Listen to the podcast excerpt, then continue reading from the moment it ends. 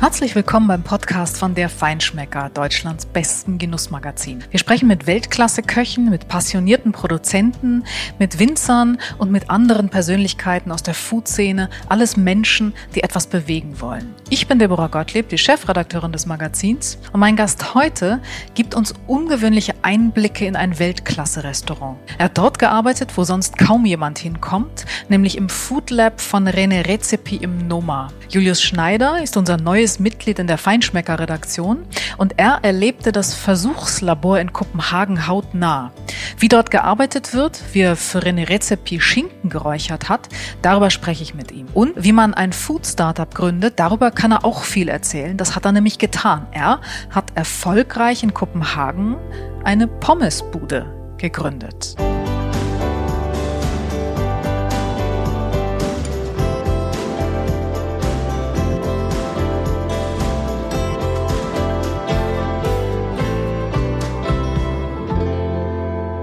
Herzlich willkommen, Julius. Wenn ich jetzt sage herzlich willkommen, ist das irgendwie total komisch. Du bist äh, heute Gast im Podcast. Wir machen den zusammen, äh, weil eigentlich haben wir dich ja schon längst herzlich willkommen geheißen. Du bist Teil unseres Teams seit diesem Jahr, Teil der Feinschmecker-Redaktion.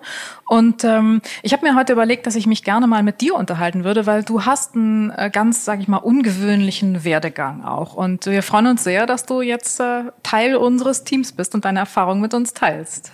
Ja, ich, äh, hallo, ich bin der Julius. Ich äh, freue mich auch hier zu sein. Im April habe ich, glaube ich, angefangen bei genau. Feinschmecker. Ja, genau, genau im ja. April. Schon schwer in die Corona-Zeit genau. gestartet sozusagen. Im Homeoffice. Ja. Im Homeoffice, ja. ohne dass du uns gleich persönlich kennengelernt hast. Das genau. war, ähm, war sehr spannend.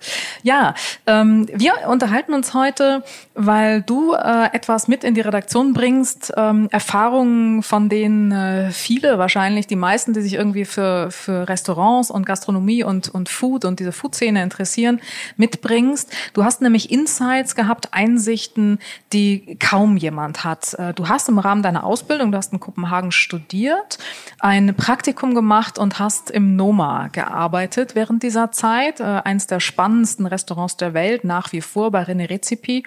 Und ähm, du hast da auch sehr besondere Sachen gemacht. Wie kommt man dann überhaupt dazu, wenn man in Kopenhagen studiert? Ist das Bestandteil des Studiums fester oder hast du dir das selbst gesucht, weil dich das so interessiert hat?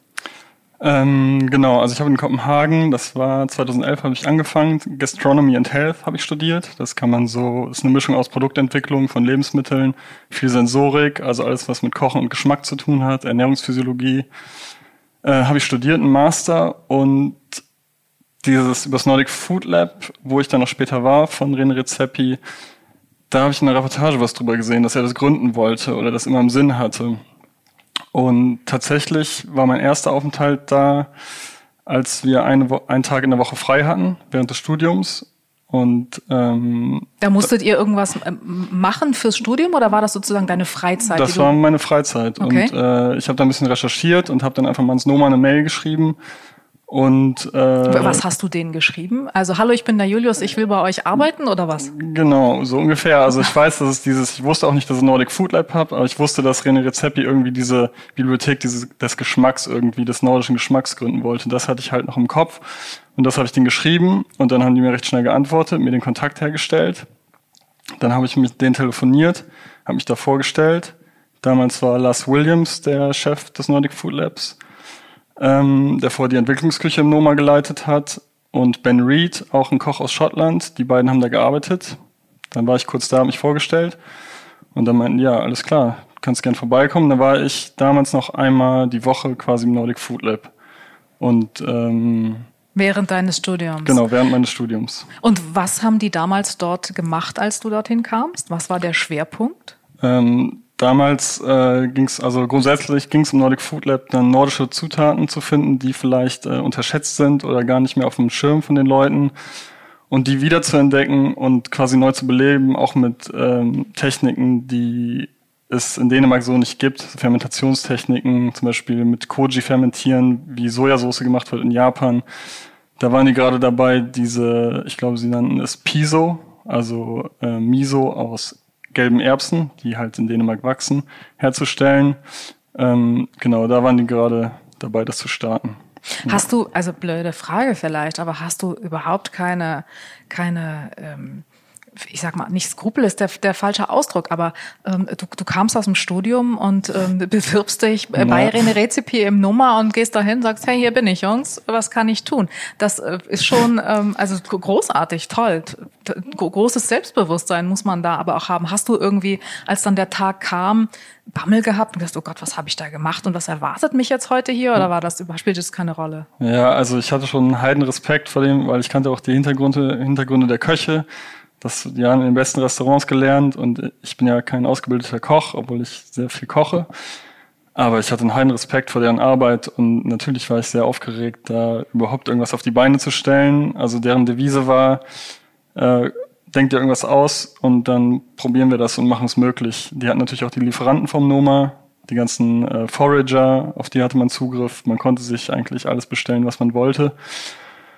Und da ich zu dem Zeitpunkt nur einmal die Woche da war, ähm, habe ich mir damals schon so Langzeitprojekte quasi. Ich habe dann äh, versucht, so eine Art Pancetta zu machen mit nordischen äh, ja, Beeren, habe ich die gewürzt.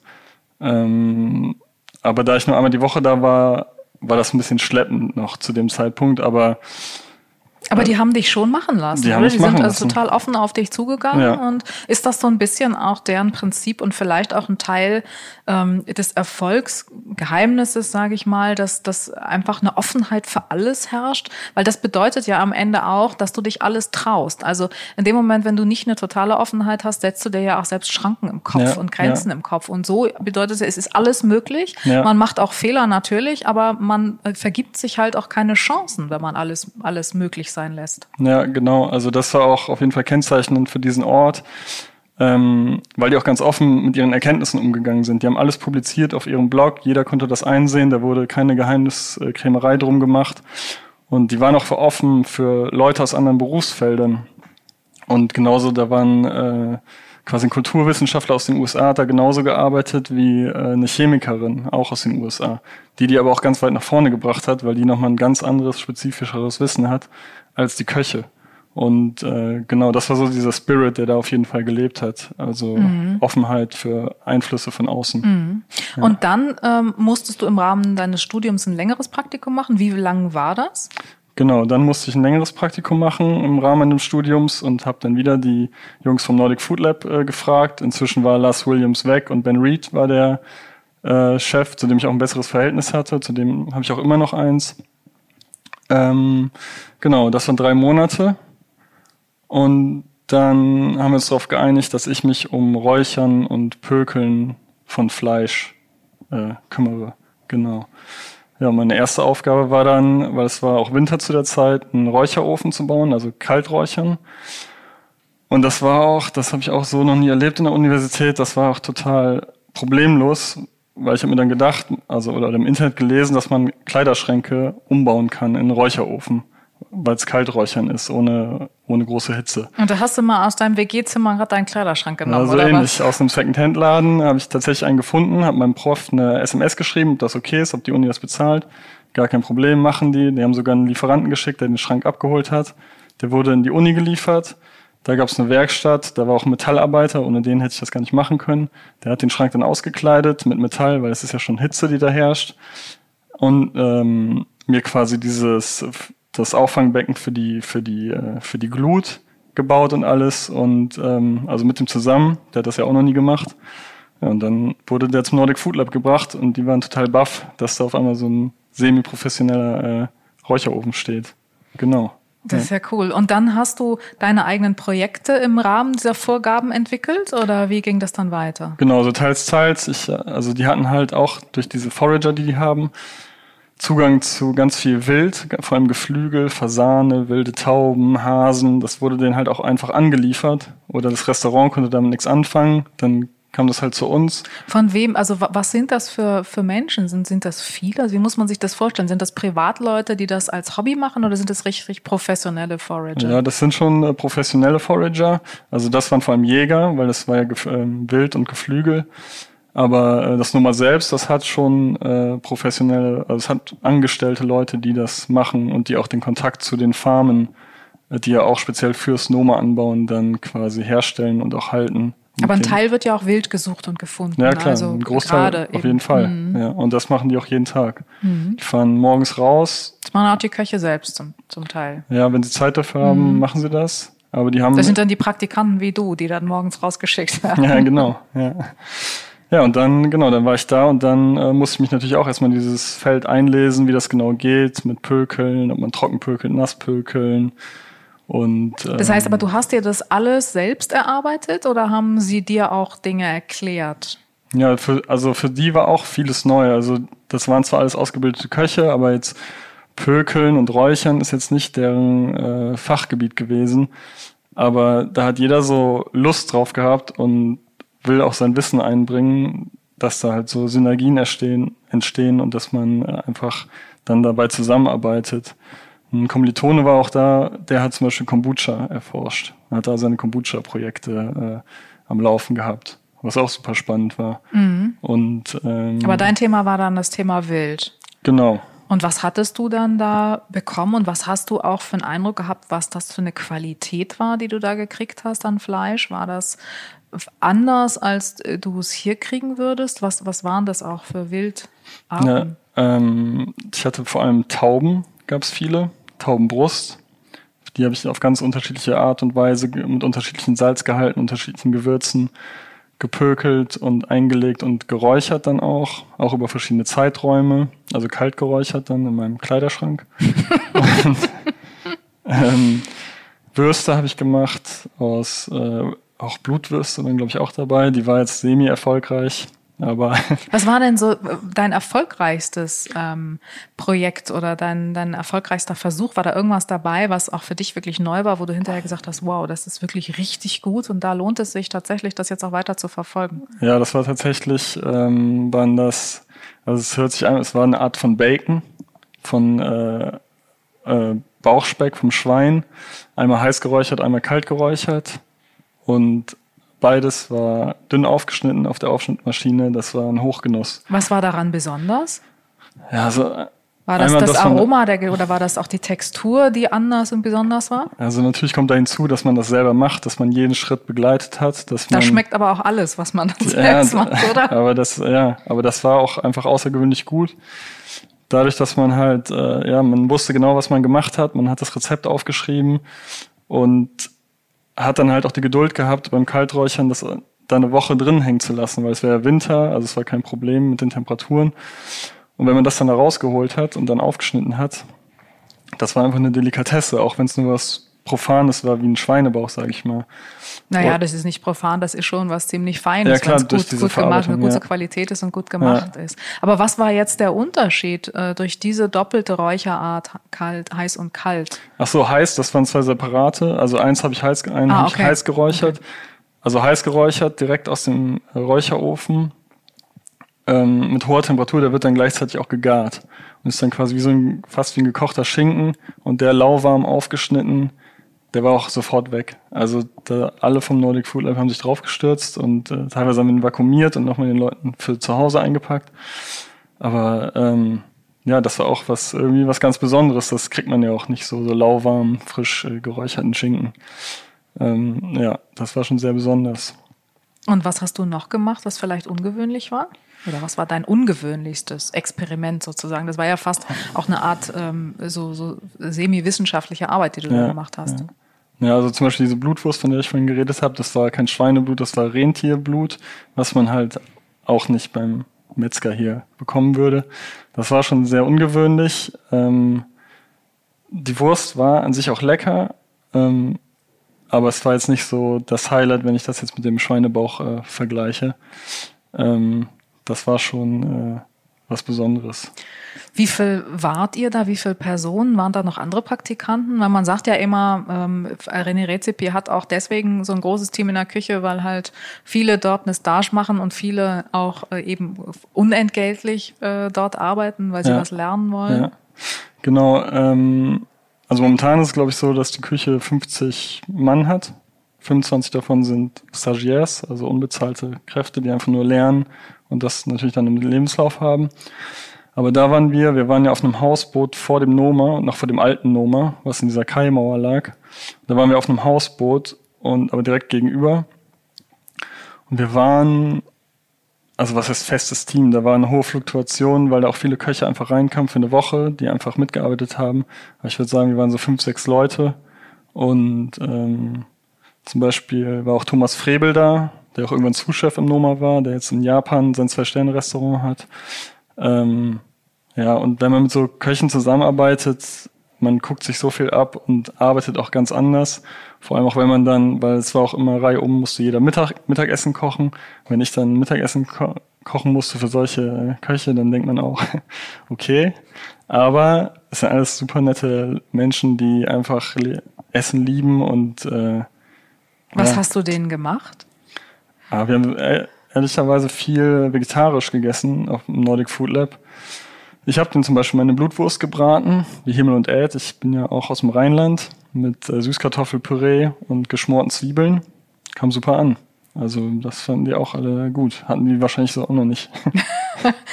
Herzhafte ja. Stärkung. Ja, genau. Mhm. Ja. Was hat das insgesamt mit dir gemacht? Das ist ja eine Erfahrung, die ist wirklich fantastisch und die, äh, da kommen nur ganz wenige überhaupt ähm, in, die, in die Gelegen oder zu der Gelegenheit, eine solche Erfahrung zu sammeln. Was hat ja. dir das mitgegeben, so für deinen Lebensweg? Ja, also vor allem der Respekt vor Lebensmitteln, egal was es ist. Da ging es ja auch ganz viel darum, Reste zu verwerten und daraus noch was machen, was eine Delikatesse ist oder was man auf jeden Fall essen kann, nichts wegzuschmeißen. Ähm, ja, und der Umgang miteinander, diese Offenheit einfach, dass man halt alle seine Ideen teilen sollte, weil man halt auch nur so weitergekommen ist und nichts für sich da behalten hat. Und das war ja sowohl im Restaurant so als auch im Nordic Food Lab. Und allein das, also ich habe ja eigentlich nie mit René Rezepi geredet, als ich mich da beworben habe, aber er wusste trotzdem, wer ich war. Als er aufs Boot kam, hat er mich wusste, kannte meinen Namen, wusste, wer ich bin, woher ich komme. Und ähm, habe mich zwar auch dabei ertappt, dass ich ein Rezept nicht aufgeschrieben habe, weil er den Schinken lecker fand. Das war mir sehr unangenehm, aber war jetzt auch nicht so dramatisch, aber. Ähm, du könntest ihm ja heute noch mal eine Portion Schinken schicken ja. oder so weiterentwickeln. Ja. Solltest du dran arbeiten. Ja. Ich kann ja mal hier einen Schrank umbauen, einen Räucherofen. okay, das sprechen wir aber mit der Gebäudeverwaltung vorher ab, bitte. Ja. Das ist natürlich sicherlich, das glaube ich, echt eine ganz prägende Erfahrung, die du da ja, gemacht hast in deinem Leben. Fall. Und ähm, die hat vielleicht ja auch, ähm, oder du, du bist jemand, der, der sowieso, glaube ich, sehr initiativ auch ist. Ähm, du hast eine andere äh, spannende Sache gemacht äh, im Rahmen deines Studiums. Du äh, bist auch sozusagen unternehmerisch schon tätig gewesen, mhm. quasi. Du hast, hast nämlich mit äh, Kommilitonen ein Startup gegründet, ein gastronomisches Startup. Mhm. Das war auch sehr besonders. Und äh, da kannst du ja vielleicht auch mal so ein bisschen erzählen, wie ihr eigentlich dazu gekommen seid, wie diese Idee entstanden ist. Ihr habt ja. nämlich eine Pommesbude gemacht und zwar auch in Kopenhagen. Auch in Kopenhagen, ja. Ähm, Wieso macht man sowas? Ja, also bis es zur Pommesbude kam, da war noch ein Schritt davor. Das alles entstand in, in meinem Abschlusskurs vor der Masterarbeit. Da ging es darum, dass wir selber ein Produkt entwickeln sollen. Und ein Kommilitone, der allerdings Landschaftsarchitekt war, hat von so einem Kurs gehört und ähm, hatte die Idee im Kopf, gutes Essen in Weggläsern zu servieren. Und was ja äh, heute durchaus einige hatte, machen. Genau, mhm. es war damals 2013. Ihr wart eurer Zeit voraus ein bisschen. Ja, wir haben das dann Slow Food Fast genannt, also weil man das dann schnell erwärmen konnte. Und ähm, das fand ich spannend. Dann habe ich mich mit ihm zusammengetan und das wurde dann über drei Monate haben wir das quasi innerhalb des Kurses entwickelt, wie man äh, Essen so kocht, dass es zum einen haltbar ist im Wegglas und zum anderen schnell erwärmt werden kann. Dann haben wir diese Erwärmungsmethoden im Wasserbad, im Ofen und in der Mikrowelle miteinander verglichen, was das Beste ist. So Gerichte wie Coq au vin mit Kartoffelpüree und zum Beispiel oder eine Moussaka, sowas, was halt in so einem Glas möglich ist. Genau, das haben wir dann äh, da entwickelt und dann haben wir schon in die, innerhalb dieses Kurses angefangen, ein kleines Catering für ein Weintasting zu machen. Mit dem Coq au vin zum Beispiel. Ja, das kam gut an. Und dann ging das, und das war auch irgendwie was Neues. Irgendwie, das kannten die Leute nicht. Und dann hatten wir ziemlich schnell eine Anfrage für eine Konferenz auf dem Tisch. Für über 300 Leute. Ach. Haben wir einfach mal zugesagt. das ist ein bisschen schwanken zwischen Mut und Größenwahn, oder? Ja, das war, aber irgendwie, das, das hat halt Spaß gemacht und wir haben es dann einfach gemacht haben äh, bei Weg in Deutschland äh, eine Palette Gläser bestellt. Die kam auch relativ schnell. Und äh, dazu muss ich auch sagen, dass wir Glück hatten mit der Küche, weil in Kopenhagen ist ja auch alles äh, sehr streng mit den Hygienevorschriften. Jedes Restaurant muss ja ausweisen, öffentlich, ähm, also den Bericht aushängen. Und wir hatten eine zertifizierte Küche, weil wir unsere Idee mal präsentiert haben, mit dem Hintersinn, dass wir eine Küche brauchten und gehofft haben, dass da vielleicht jemand im Publikum ist, der eine hat. Und es war tatsächlich so, es war so ein Gemeinschaftshaus, wo verschiedene Leute sich ausprobieren konnten mit ihren Projekten. Unter anderem hatten die auch eine Küche, die nicht richtig genutzt wurde, eine Profiküche. Ja, und da durften wir dann rein, durften wir auch unsere Weggläser lagern. Ja, und wie habt ihr dann 300 Personen irgendwie gecatert? Ihr wart zu dritt oder habt ihr euch da Verstärkung geholt? Nee, da waren wir noch zu zweit. Und zu zweit, oh. ja. Allerdings kam mal äh, ein guter Freund nach Kopenhagen am Tag des Caterings, der uns geholfen hat. Und beim Kochen am Tag davor hatten wir auch noch Unterstützung. Äh, also ihr habt es dann quasi die, die 300 für die 300 Gäste habt ihr es vorbereitet und dann am Tag äh, genau erwärmt. aufgewärmt und ja, das war auch ein kleines Abenteuer. Also das Vorbereiten war schon natürlich, man kocht nicht Alltag für 300 Leute. Das muss man auch erstmal irgendwie berechnen. Wie viel kommt da ins Glas und so. Das hat auch nicht immer ganz gepasst, aber Kartoffel. Aber ihr hattet ja alle keine Erfahrung in ja. diesen Dingen. Oder habt ihr euch da jemanden geholt, also sozusagen beratend vielleicht, der das mal gemacht hat? Nee, also wir haben wir haben es einfach gemacht. Wir haben ungefähr kalkuliert, was das, äh, wie viel man braucht. Das war sehr viel natürlich. Und ähm, ja, dann hatten wir, ich glaube, wir hatten 300 Gläser Cocovin, 70 Gläser Blumenkohlsalat. Und wie viele Gläser wurden ähm, bei der Tagung leer gegessen? Ich glaube, alle waren weg. Und Desserts hatten wir auch. Also so Kleinweggläser hatten wir mit Desserts gefüllt, mit so einem Grießflammerie. Und äh, ja, das zu kochen, da haben wir uns auch nur einen Tag für genommen. Das war mega anstrengend, das war unglaublich, aber es war möglich. Und als wir dann da waren, weil in diesem in dem Kurs, als wir studiert haben, in der Uni haben wir äh, getestet, wie man das am besten aufwärmt und die Mikrowelle ist nun einfach das schnellste gewesen und auch das Beste. Und dann haben wir da sechs Mikrowellen übereinander gestapelt, die wir aus verschiedenen WGs von Freunden zusammengesucht haben. Und dann waren wir da äh, einem hinteren Raum und dann haben wir da die Gläser nacheinander aufgewärmt, hatten so Warmhalteboxen dabei. Ja, und dann, ähm, die waren auch begeistert, weil die sowas nicht kennen. In Dänemark ist oft bei so Konferenzen, und dann gibt's halt so Smørrebrød, also ein Butterbrot, ein mhm. Hering oder so, alles, was man irgendwie im Stehen essen kann, aber so ein vollwertiges Gericht im Stehen zu essen.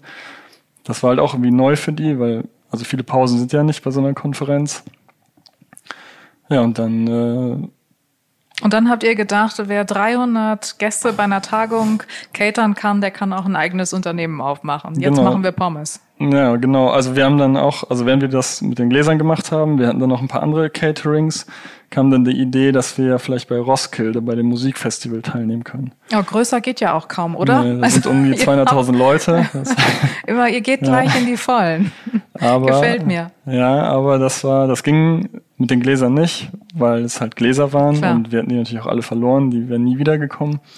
Ähm, da mussten wir uns schnell was anderes ausdenken, weil grundsätzlich, also es war halt ein Platz frei. Und dann haben wir uns gedacht, mein Partner war Franzose oder ist Franzose, äh, der Alex. Und dann sind wir auf Pommes in Entenfett gekommen. Mhm. Es gibt ja Kartoffeln in Entenfett im Ofen geröstet. Und äh, wir haben uns gedacht, wir machen Pommes in Entenfett. Und dazu eine französische Wurst, auch in so einem Sandwich mit Zwiebeln gebraten und so. Und genau, dann haben wir einen Stand gemacht. Ja, was jetzt sagst du so einfach, ihr habt einen Stand gemacht. Also man holt ja nicht irgendwie einen Tisch aus der ähm, Besenkammer, stellt den auf ja. und legt los, sondern äh, du musst ja auch irgendwie sowas wie einen Businessplan machen oder eine Einkaufsplanung und all diese Dinge. Also ja. ist ja schon ein bisschen was dran. Ja, also der, also den Stand, also die diese grundsätzlichen Stand, den gab's. Es gab so einen Food Court das erste Mal im Roskilde Festival mit, es waren eigentlich nur also eine kleine Hütte mit Edelstahltischen, mehr war und Kühlschränken, mehr war das nicht. Dann haben wir unsere Fritteusen mitgebracht, dann hatten wir Gasbrenner und große Paella-Pfannen für diese Wurst halt. Und ähm, ja, dann haben wir ähm, äh, Roskilde funktioniert das so, also wir mussten die Leute nicht bezahlen, die bei uns gearbeitet haben. Wir hatten Freiwillige, die dürfen dafür aufs Festival und müssen halt ein paar Stunden bei uns arbeiten. Das ist der Deal, den man dann hat. Und ähm, genau, ich glaube, wir hatten 20 Leute dann am Ende. Und wir hatten die Pommes damals noch tiefgekühlt.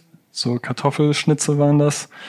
Weil wir konnten die dann nicht frisch machen. Weil das okay, damals warst du noch nicht beim Feinschmecker, das ist in Ordnung. Ja, Heute wäre das, das, kein kam, Thema mehr. Das kam dann später. Dann ja. haben wir, ja genau, das lief, äh, das lief super. Wir sahen mhm. auch alle aus wie Klischee-Franzosen mit gestreiftem Ringelshirt und Barret und äh, Schnurrbart. Und äh, ja, das kam total gut an. Und mit dem Geld, was wir da gemacht haben, haben wir dann ähm, eine kleine Holzbude gebaut. Mhm. Und die durften wir äh, auf dem Markt mitten in der Stadt aufstellen, Torwallene. Das mhm. sind diese zwei äh, relativ neuen Markthallen und in der Mitte sind so Obst und Obststände und kleine Verkaufshütten. Genau, und dazwischen waren wir und da haben wir dann aber die Pommes frisch geschnitten und doppelt frittiert, so wie man das eigentlich in Belgien macht.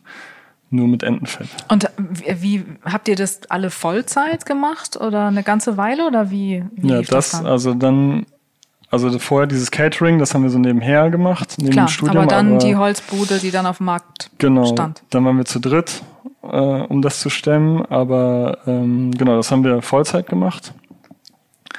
Und die Leute waren erst ein bisschen skeptisch, weil das liest sich auch komisch, ein Duck Fat Fries irgendwie, wenn die Leute das gesehen haben. Aber irgendwie waren sie dann doch so neugierig, das zu probieren. Und es ist dann auch ziemlich gut gelaufen. Also die Leute fanden das schon irgendwie gut, weil man schmeckt das halt auch. Ja. Und ähm, wie lange habt ihr das dann gemacht? Also jeden war das täglich immer, nur ein paar Stunden ja. oder zu? Nee, täglich. Also wir hatten okay. jeden Tag offen. Sieben Tage. ja, haben uns immer abgewechselt. Mhm. Und die Kartoffeln haben wir direkt schräg gegenüber von unserem, von dem Gemüsestand, der da war. Das war natürlich auch gut für die Leute zu sehen. Wir sind da hingegangen, haben Sack Kartoffeln über die Schulter geworfen und dann ähm, bei uns geschnitten, gewaschen, getrocknet und dann doppelt frittiert. Also jeder konnte auch jeden Arbeitsschritt einsehen. Transparenz für den Produktionsprozess Total. sozusagen. Ja, also da gab es keinen anderen Weg. Die Hütte war so klein mhm. und von allen Seiten fast offen. Da ging das gar nicht anders. Ja. Und wie lange habt ihr das gemacht? Das haben wir dann in dem Jahr, also bis zum Winter, dann mussten wir zumachen. Wie gesagt, das war eine Holzhütte ohne irgendwelche Hightech oder mhm. sowas. Das haben wir, glaube ich, vier Monate gemacht. Und ähm, habt ihr da dran verdient oder war das äh, ein Projekt, wo ihr einfach Erfahrung gesammelt habt? Nee, da haben wir schon dran verdient. Also die Marge war schon relativ hoch, weil in Kopenhagen kann man natürlich auch andere Preise verlangen als in, äh, in Deutschland. Ich glaube, wir haben fünf Euro für eine Portion Pommes genommen, mhm. was aber auch ohne mit der Wimper zu zucken akzeptiert wurde. Naja, halt aber Entenfett und äh, doppelt klar. frittiert, glaube ich, Entenfett auch. aus ne? Frankreich, ne? ja. Das ist ja. ja auch ein Produkteinsatz, ein Wareneinsatz, den, den du dann hast. Ja, das stimmt schon. Was waren denn so, was war denn vielleicht so ein Fehler, den ihr gemacht habt? Irgendwas, wo ihr ähm, baden gegangen seid, wo du im Nachhinein sagst, äh, das war auch so ein Learning für dich, was man nicht machen sollte? Hm. Also, was mal passiert ist, wir haben eine, ähm, eine Hochzeit gecatert von Freunden oder ich kannte die aus dem Dänischkurs, glaube ich. Und genau, dann waren die zum Testessen in einer WG von, von uns, von einem von uns und fanden auch alles super. Aber in so einem kleinen Maßstab für zwei Leute zu kochen, ist dann natürlich, das ging. Aber das dann für, äh, ich glaube, die hatten 80 Gäste zu machen, Hochzeitsgäste, die natürlich auch hohe Erwartungen ans Essen haben. Mhm. Das war dann nochmal eine andere äh, Hausnummer und da ist äh, vor allem, wir hatten als Nachtisch hatten wir einen Käsekuchen mit so einem glutenfreien Boden auf so einer Haselnussbasis, der beim Probieren super war. Aber der ist leider, ist, äh, war der, diese, ähm, die Frischkäsecreme, die war fast überhaupt nicht süß. Irgendwie ist da die Relation, irgendwas hat da nicht gestimmt und das war natürlich dann schon unangenehm, deswegen ist mir vor allem im Kopf geblieben, immer wieder abzuschmecken. Also das habe ich natürlich auch schon vorher im Nordic Food Lab gelernt, das haben mir die Köche auch eingetrichtert, aber das dann so direkt zu erfahren, weil die Leute haben ja auch Geld dafür bezahlt, ist dann schon ähm, unangenehm. Ich meine, die waren nicht sauer, das sind alles nette Menschen gewesen, aber ähm, das würde mir, glaube ich, nicht nochmal passieren. Ja, das klingt so einerseits banal, wenn du das ja. jetzt so sagst, aber andererseits erleben auch wir ja, äh, wenn wir für den Feinschmecker unterwegs sind, dass durchaus, dass es Situationen gibt in Küchen, wo äh, Stresssituationen sind, wo einer auf dem anderen Posten dann irgendwie spontan aushelfen muss und dann geht eben doch was über den Pass, was eben nicht immer wirklich ja. abgeschmeckt wird. Und da passiert es in der Tat auch schon, dass man sich als Gast dann fragt, äh, huch, warum ist denn das jetzt so, wie es ist und hat da keiner mal irgendwie tatsächlich ja. ähm, den Löffel reingesteckt, bevor das rausgegangen ja. ist. Ja. Also das ist sicherlich ein, ein, wichtiges Learning und wahrscheinlich auch dann so äh, immer ein Reality-Check machen äh, irgendwie. Ne? Also egal, was man tut, dass man weiß, wie ist die Kapazität, um die ich mich da jetzt kümmern muss und nicht von klein auf, ach, dann kann ich auch groß, sondern wirklich immer Reality-Check. Ja, vor allem auch die Art der Gerichte, was ich da auch total unterschätzt habe. Es war auch die Hochzeit. Die hatten sich für eine Moussaka entschieden. Und eine Moussaka heißt jede Menge Schnibbelarbeit. Und äh, das haben wir zu zweit gemacht es war, ja, also es war halt extrem anstrengend und ich glaube, das hätte man sich ersparen können, wenn man von vornherein andere Gerichte angeboten hätte, die im Arbeitsaufwand viel äh, leichter sind. Aber das habe ich dann halt einfach total unterschätzt in dem Fall. Mhm. Und äh, ja. Aber so von der von dem äh, äh Pommes-Projekt, was äh, das war ja dann eigentlich auch richtig ein unternehmerisches Projekt. Ja. Ähm, was ist so da dein wichtigstes Learning gewesen? Hm, also mein wichtigstes Learning da ist auch, wie es schon Nordic Food Lab war, deine Ideen teilen, weil wir haben die auch mit jedem geteilt. Wir hatten auch, ähm, was vielleicht auch ganz interessant war, ähm, die Uni hat uns extrem gefördert. Die fanden das total gut. Also schon dieses Catering, die haben, also wir sollten, haben uns für Geld, für Funding beworben, was total einfach war und auch direkt akzeptiert wurde. Und dadurch haben wir Beratung von außen bekommen, von Leuten, die wirklich äh, Ahnung haben und äh, die haben uns auch alle gesagt, also ihr müsst eure Ideen teilen, sonst bringt nichts, wenn ihr die für euch behaltet. Und nur so kommt ihr weiter und, und so war es auch. Und äh, egal mit wem man gesprochen hat, also mit professionellen Leuten, die äh, sind alle so ihre Projekte angegangen. Und was wir dadurch halt auch gemacht haben, ist, also damals, als, als wir das Catering hatten, haben wir bei Ecotrophilia mitgemacht. Das ist der Produkt, äh, Award, der an der Anuga äh, verliehen wird für äh, junge Gastronomen oder Produktentwickler. Und da haben wir auch teilgenommen in Köln mit unseren Gläsern. Haben wir, wir haben nichts gewonnen. Ich glaube, ich weiß gar nicht mehr, was gewonnen hat, aber ähm, da ging es halt auch um innovative äh, Produkte und sowas. Und das haben wir da auch präsentiert. Und das wurde auch von der Uni dann gesponsert. Also, dass wir dann dahin fliegen konnten und äh, mit unseren ganzen Gläsern und das mussten wir auch alles in Köln dann kochen und vorstellen und so. Das war auch eine super Erfahrung.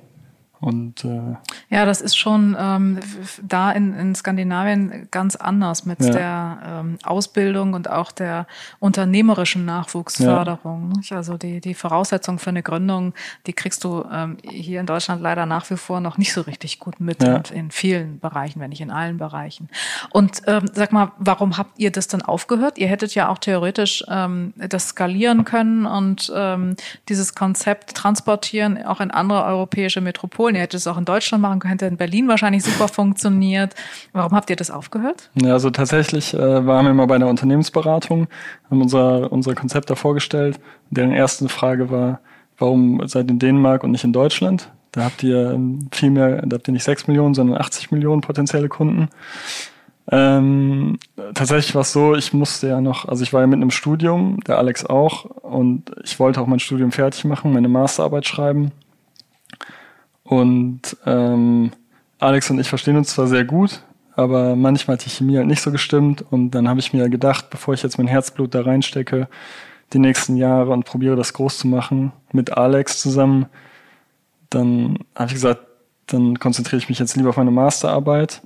Und aber er hat das tatsächlich noch weitergemacht mit dem anderen äh, Kollegen, mit Pierre bis 2018, glaube ich, haben die in den Papierröhren, die gibt's jetzt auch nicht mehr, eine ehemalige Papierfabrik, sowas wie die Markthalle 9 in Berlin mit vielen Food-Startups drin. Da haben die tatsächlich einen alten Schiffscontainer ausgebaut und ähm, ja, die Pommes und äh, ja doch Pommes und kleinere Gerichte haben die dann auch noch gemacht. Aber er, mittlerweile ist er auch, er ist eigentlich Ingenieur, er ist wieder in Paris und arbeitet als Ingenieur. Das war zu anstrengend, hat er gesagt. und du hast jetzt eine Familie und hast ja. jetzt eine zweite Familie mit dem Feinschmecker bekommen, ja. mit der Redaktion, in die du jetzt eingeschert bist und äh, schreibst jetzt künftig über all diese Dinge, anstatt äh, sie selbst mit all dem Risiko und all dem Einsatz, aber auch mit all der Freude zu tun. Aber das drüber schreiben und das recherchieren und den anderen Menschen draußen, den Hörern und den Lesern nahezubringen, ist ja auch eine tolle Sache. Ja, auf jeden Fall. Also diese Einblicke, die ich jetzt kriege, ist ja eine ganz andere Ebene und ein ganz tiefer Einstieg auch in die Szene, in die Gastronomie und Produzenten so kennenzulernen und dabei zu sein. Äh, das ist auf jeden Fall eine Bereicherung. Ja, und vor allen Dingen aber auch mit deiner Erfahrung, die du gesammelt hast selber, genau. die dir ja auch einen ganz anderen Blickwinkel genau. und eine ganz andere Einschätzungsmöglichkeit gewährleistet. Ja. ja, super, dass du im Team bist, Julius. Das war ein spannendes Gespräch, äh, sehr interessant und ähm, weiter so. Ja, mach, mach ich. Okay, alles, Alles Gute. Klar. Danke. Das war er wieder, der Feinschmecker Podcast. Alle zwei Wochen eine neue Folge. Weitere Geschichten und Empfehlungen und gute Tipps und Trends gibt es immer in unserem Magazin, jeden Monat neu im Zeitschriftenhandel und natürlich wie immer auf feinschmecker.de. Dieser Podcast wird produziert von Podstars bei OMR.